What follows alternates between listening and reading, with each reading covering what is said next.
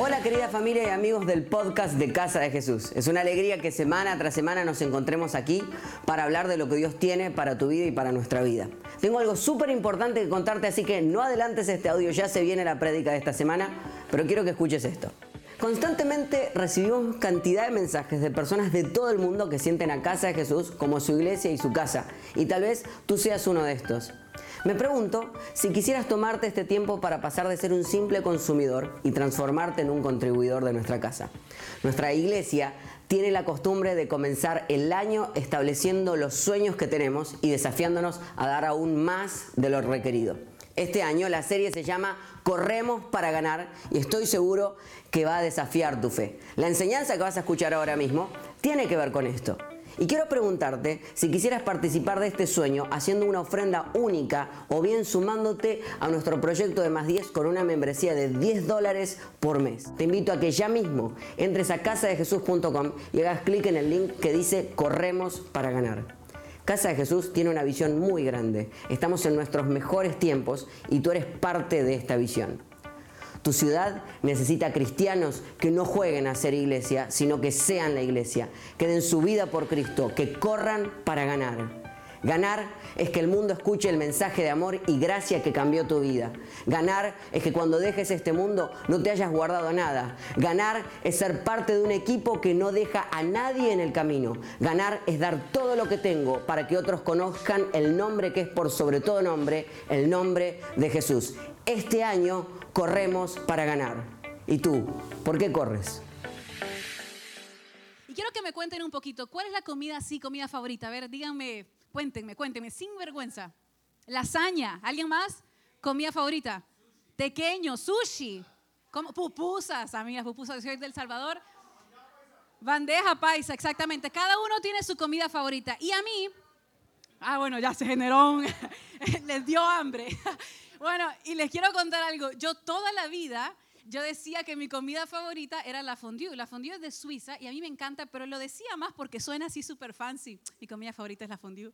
Eh, la fondue, para quienes no saben, es queso derretido, básicamente, ¿no? porque tiene más cositas, pero es queso derretido y uno mete el pan así. Gerson te encantaría porque le encanta el queso. Metes el pan así, como, es una delicia. Pero a decir verdad, si tengo que ser completamente sincera, completamente honesta, mi comida favorita es el arroz, los frijoles, platanito y aguacate. Esa es mi sinceridad. Yo sé que no es la comida más fancy, pero literalmente yo puedo comer eso todos los días de mi vida. O sea, no me canso, no me canso. Y generalmente nosotros tenemos nuestro día libre, que son los lunes, con Ezequiel.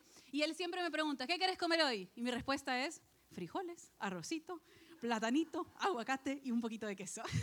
Eso es mi comida favorita todos los días. Y bueno, un día estábamos en una reunión de amigos, habían muchas personas, y yo había frijoles, arroz, feijoada.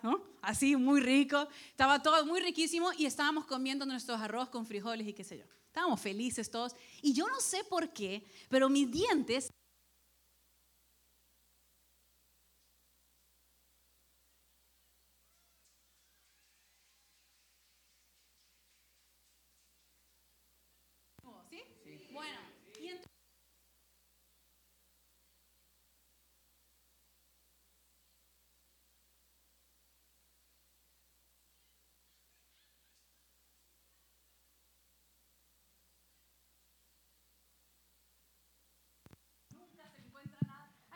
siempre algo, gracias. ahora quedé aquí. y bueno, siempre algo, ¿no? Y me llega a pasar en esta, en, este, en esta fiesta que había cantidad de personas que estábamos comiendo frijoles y ¿qué me pasa? Que se me queda un frijol en el diente. O sea, díganme si no hay peor cosa. Y yo feliz de la vida, sonriendo, conversando acerca de la vida y el frijol negro ahí presente diciendo, M aquí. Ahora, esto no es la peor parte porque lo peor está por venir, escuchen esto.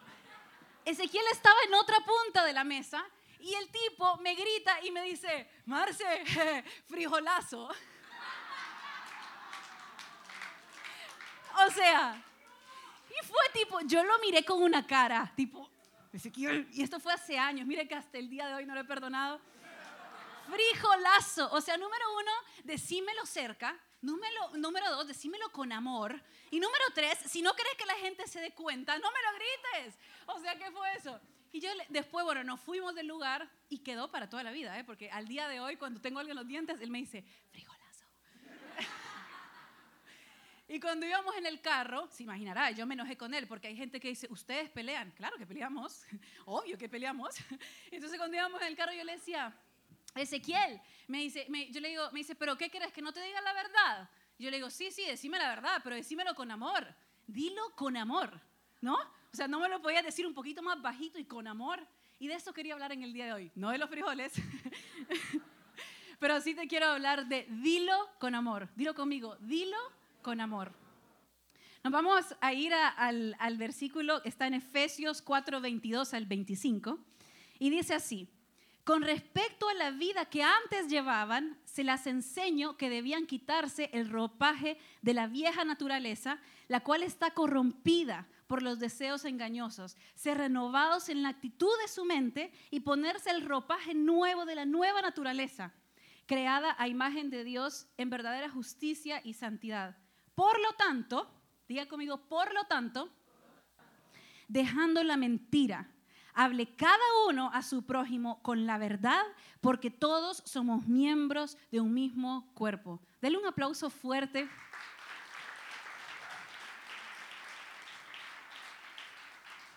Dilo con amor. Me voy a enfocar en esta parte del versículo que dice, por lo tanto, dejando la mentira, dejando la mentira, hable cada uno a su prójimo con la verdad. Es espectacular este pasaje completo y este versículo espe- específicamente, porque esta fue una carta que le escribió el apóstol Pablo a Efesios.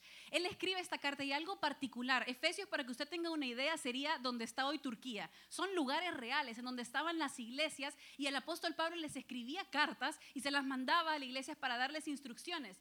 La mayor cantidad de cartas que el apóstol Pablo escribió eran porque las iglesias estaban teniendo problemas y él les daba direcciones.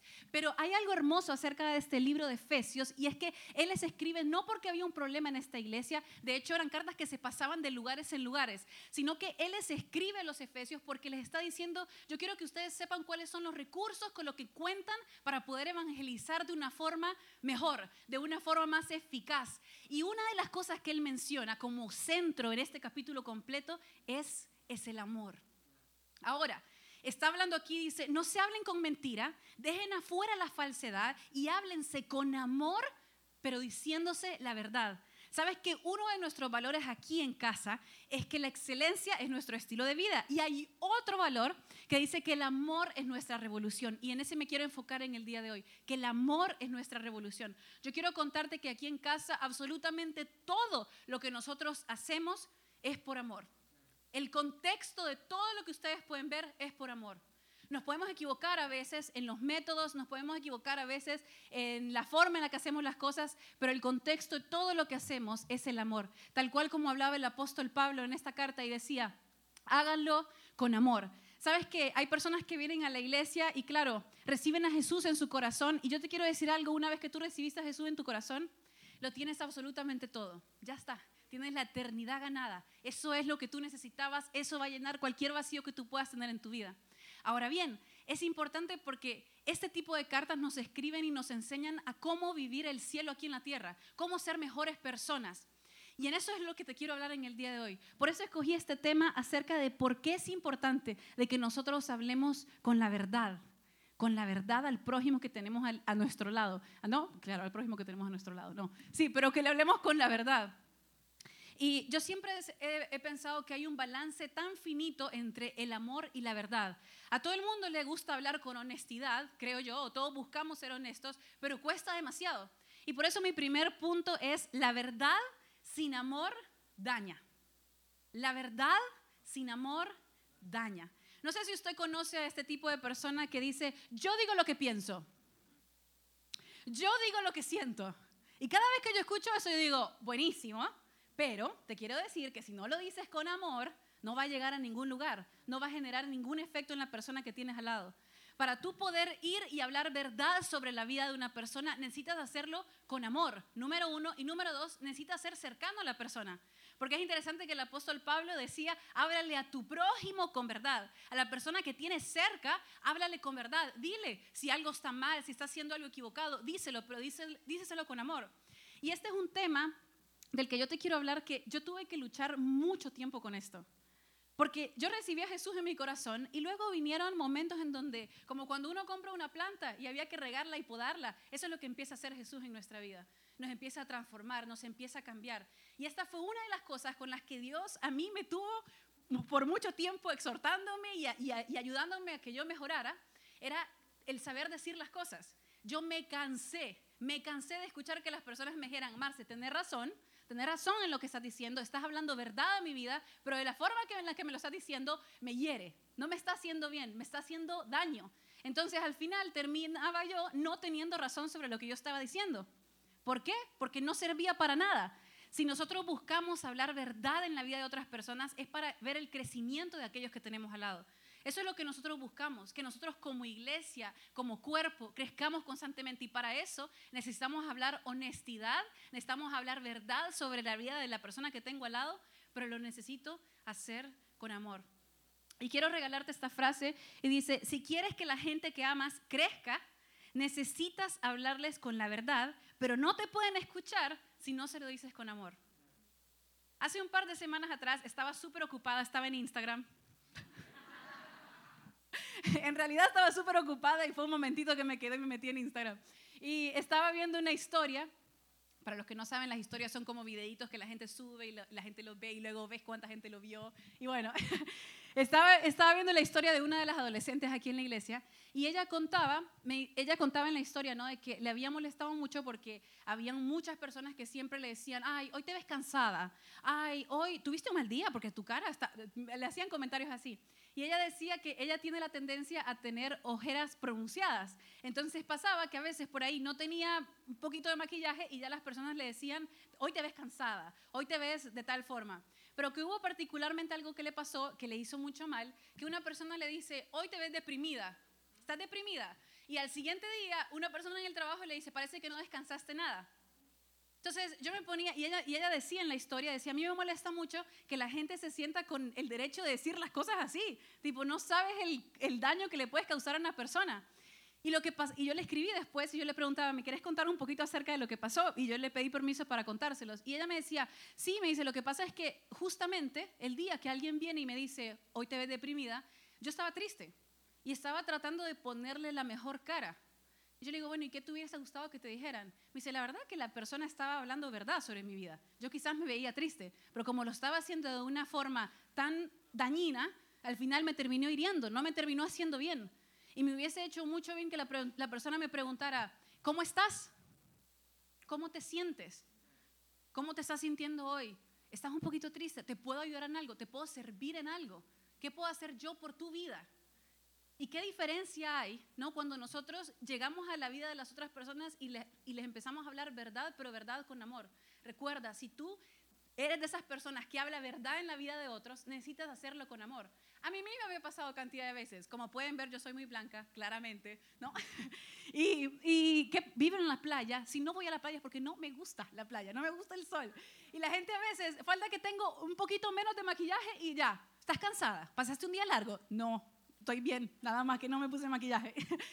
Pero necesitamos aprender a hablarle con amor a las personas que tenemos al lado. Y esa es una enseñanza que te quiero dejar en el día de hoy. Estás llamado a hablarle verdad a las personas, pero a hablarles con amor.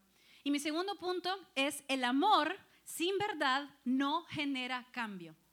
Ahora, vamos a regresar un poquito al primero. La verdad sin amor daña, la verdad sin amor hiere, pero el amor sin verdad no genera cambio. Si nosotros amamos a la persona que tenemos al lado, si nosotros amamos a nuestro prójimo, estamos llamados a hablarle aquellas cosas que a veces nadie más se lo va a decir. Y nosotros tenemos la tendencia a decir, no, no, no le voy a decir esto porque la persona va a reaccionar a la defensiva. Y sí, esa es una de las posibilidades. Pero si tú no lo haces, ¿quién lo va a hacer? Si tú, que Dios te ha puesto en ese lugar para que tú vayas y le digas a la persona, mira, lo que estás haciendo está mal, mira, tu actitud estuvo equivocada, mira, no va a generar ningún cambio en la persona, no vamos a ver que las personas alrededor nuestro crezcan. Y eso también aplica para ti, porque si no permites que nadie venga a hablarte verdad, que nadie venga a decirte, mira, sabes que tu actitud puede mejorar, esa relación en la que estás no te está haciendo bien, entonces, ¿cómo se puede generar cambio? Y hay algo que a mí me incomoda mucho, que a veces es cuando las personas vienen y me cuentan algo de alguien. Tal persona estaba en aquel lugar y estaba haciendo esto y esto y esto y esto y tal cosa, ¿no? Y yo, mi primera pregunta siempre es, ajá, ¿y qué le dijiste? Ajá, y si viste todo eso, ¿qué fue lo que le dijiste? Y siempre cae en una de estas, tres categorías. Número uno, no es mi posición decir algo. Número dos, que es mi favorita, no, pero te estoy diciendo a ti. ¿No? Y número tres, no supe qué decir. La número uno, el decir, eh, no es mi posición decir algo, sí es tu posición decir algo. Como el apóstol Pablo nos hablaba, sí, vayan y hablen verdad sobre la vida de las personas. Sí es tu posición de decir algo. Dios te está dando una autoridad en la vida de ciertas personas y no sé quién se te está viniendo a la mente, no sé qué situación eh, lograste ignorar durante esta semana, pero yo te quiero decir que te toca a ti ir a esos lugares, alzar la voz, decir la verdad, hablar verdad sobre la gente que tienes al lado. Y número tres, el no supe qué decir, pues hay que aprender a saber qué decir. Y hay que aprender a hablar con honestidad los unos a los otros. Estamos en un tiempo en donde la mentira es muy común. El mostrar una cosa que no es es muy común. Las redes sociales hablan de eso. Hablan de muchas veces mostrar lo que no es, pero nosotros como cristianos, para ser buenos cristianos, no solamente el decir, bueno, yo sigo a Cristo y tengo a Cristo en mi corazón, sí es cierto, pero entonces hay que empezar a actuar como tal. Y sabes que cuando nosotros nos quedamos callados acerca de algo que estamos viendo y no estamos hablando, nos volvemos parte del problema. Nuestro silencio se vuelve un problema.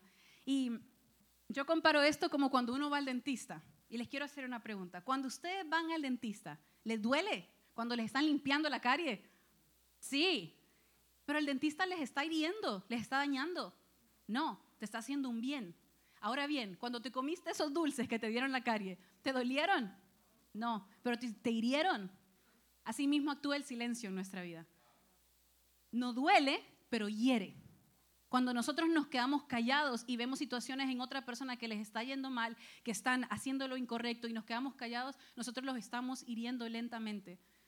Yo quiero invitarte o más bien motivarte a que nosotros seamos entes de cambio en la sociedad, a que nosotros vayamos y hablemos verdad sobre la vida de otras personas, sobre nuestros amigos, sobre nuestros círculos, que seas de buena influencia para la gente que tienes al lado. Y para eso, si lo quieres ver crecer, si quieres ver crecer a la gente que amas, necesitas hablar verdad sobre la vida de ellos.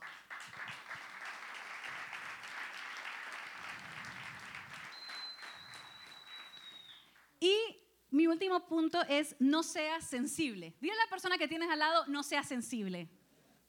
Pero ahora díselo con amor, no seas sensible. Yo tengo un chiste a veces con, con, la gente bien cercana a mí que yo le digo, no seas sensible. ¿Sensible?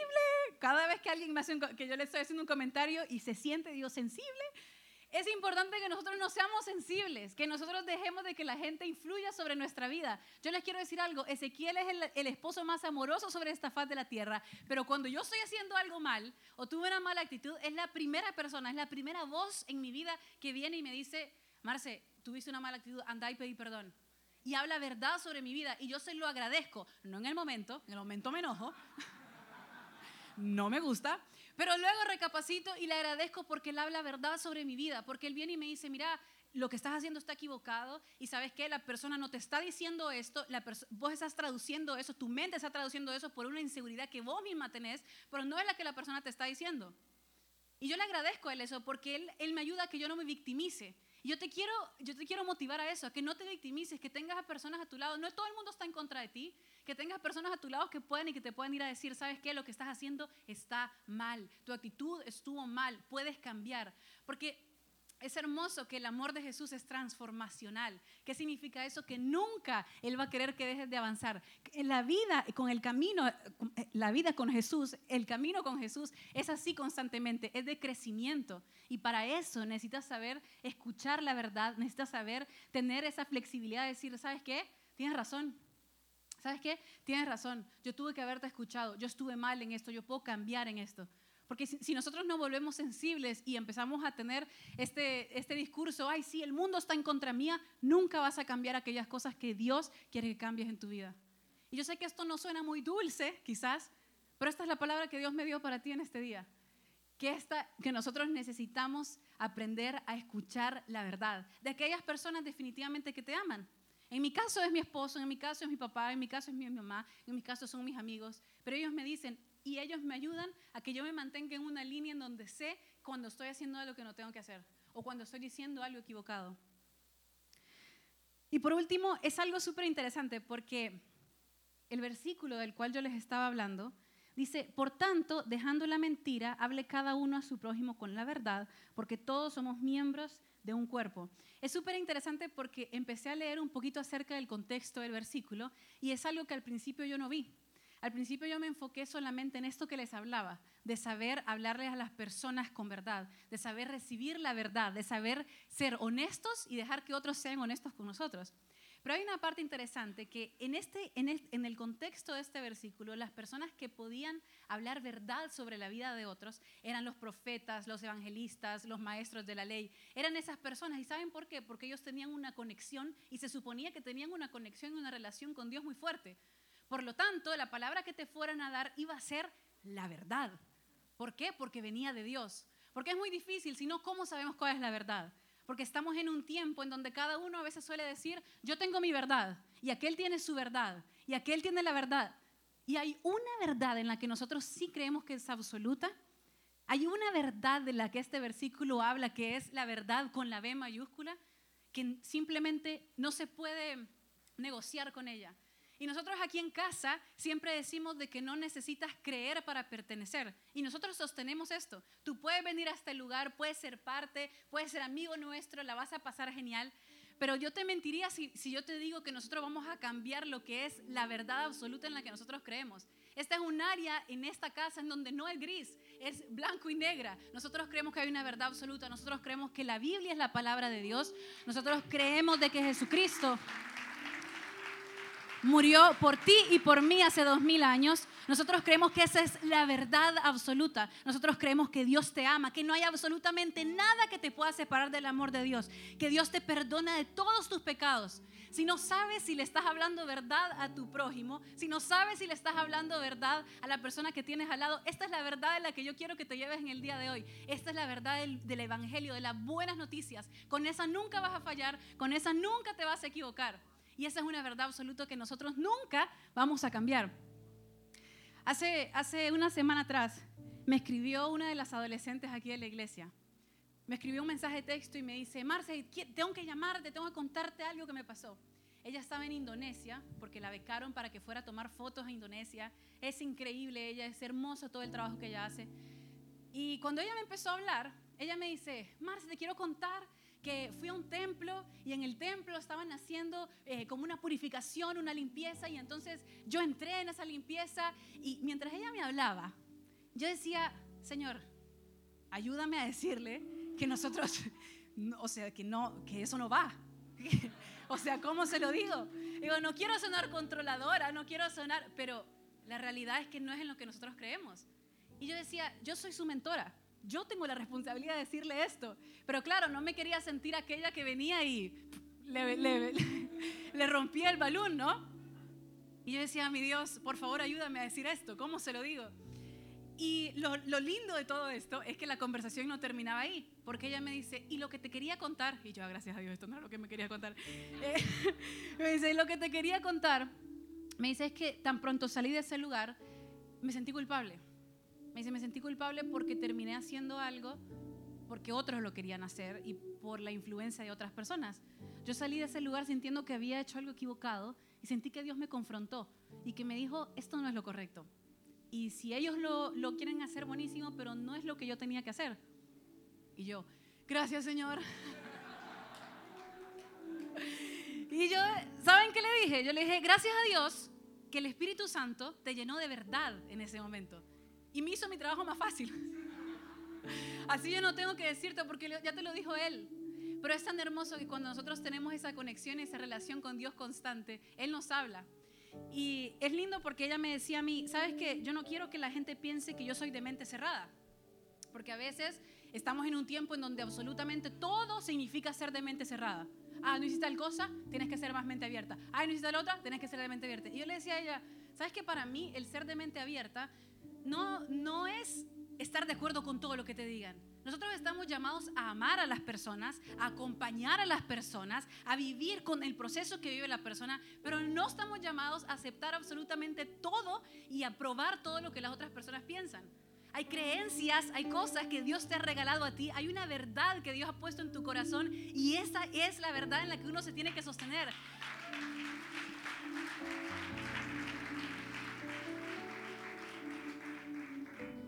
Hay cosas de las que no tienes que no las tienes que soltar. Hay cosas que no se pueden diluir. Y me pueden preguntar, bueno, Marce, has estado hablando mucho acerca de la verdad. Dijiste número uno que la verdad sin amor daña. La verdad sin amor hiere. Ahora, el amor sin verdad no genera cambio. Y número tres, que no sea sensible. Que sepas aceptar verdad sobre tu vida.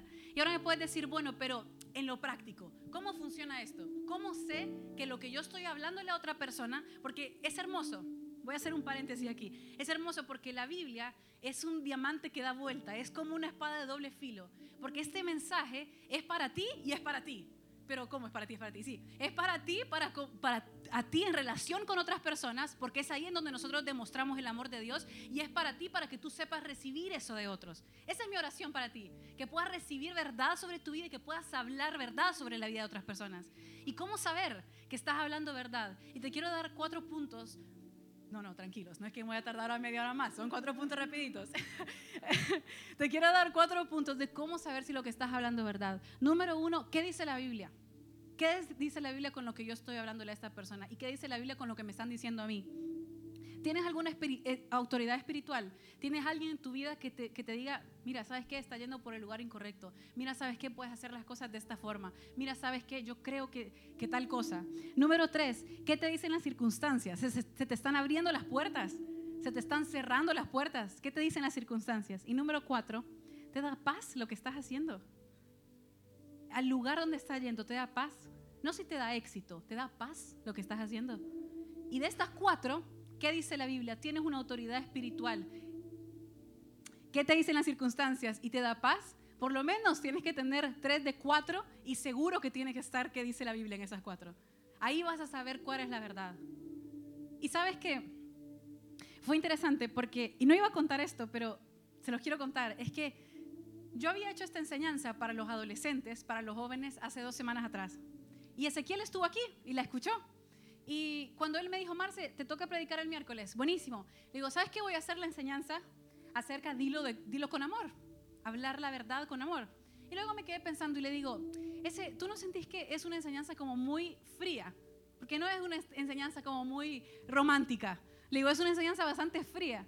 Y él me dice, no, sí, estuvo muy linda, claro que sí. Y a los tres días, tres días después, Ezequiel viene y me pregunta, te quiero hacer, te quiero hacer una pregunta. Me dice, porque me quedé pensando en lo que me dijiste. Me dice, lo que vas a hablar el miércoles, ¿vos sentís que es palabra de Dios? ¿Vos sentís que es verdad de Dios? Y yo lo miré como diciendo, claro. ¿Qué crees que estuve hablando antes? y yo me quedé pensando, y la verdad que es una pregunta que más seguido me quiero hacer. Y mi respuesta fue sí, por eso se la tengo que contar. Pero, pero es una pregunta que más me quiero hacer. Es decir, lo que yo estoy hablándole a esta persona, ¿es palabra de Dios? ¿Es verdad sobre la vida de la persona? ¿Estoy siendo honesta con la persona que yo tengo al lado? ¿Estoy hablando de una forma sincera? ¿O estoy entregando lo que el mundo entrega, que es falsedad? ¿Estoy tratando de hacer sentir bien a la persona simplemente? ¿O quiero que la persona que yo tengo al lado crezca? Quiero que el cuerpo de Cristo crezca. Quiero lo mejor para otra persona. No me voy a alegrar si la persona le va mal. No me voy a alegrar porque yo no le dije lo que le tenía que decir.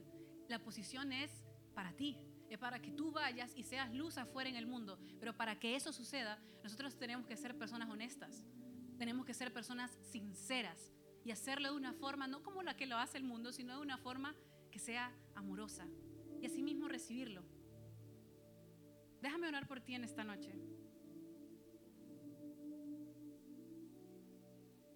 Señor, yo quiero agradecerte porque yo sé que tú estás hablando verdad a nuestros corazones.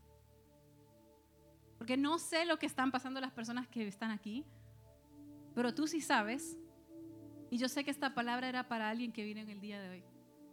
Señor, yo te quiero agradecer porque para ti nunca va a ser suficiente que nosotros nos quedemos en donde estamos. Tú siempre vas a querer más de nosotros. Te agradecemos, Señor, porque tú nos aceptas tal y como somos, pero no quieres, no quieres que nos quedemos ahí. Y yo te agradezco por eso, Señor, porque nos impulsa siempre a más. No a tener más, sino a ser mejores personas con nuestro prójimo. Señor, yo te agradezco porque tú eres un Dios de amor.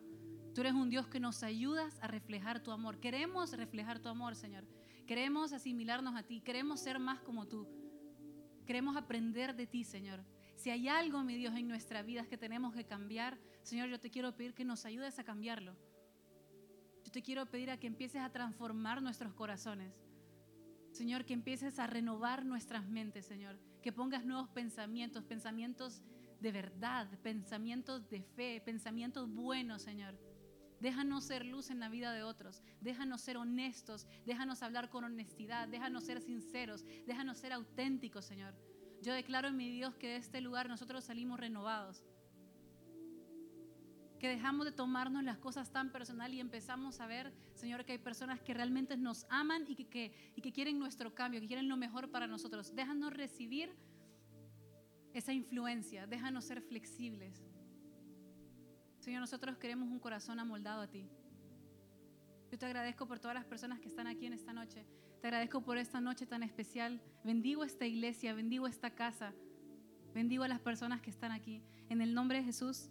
Amén y amén.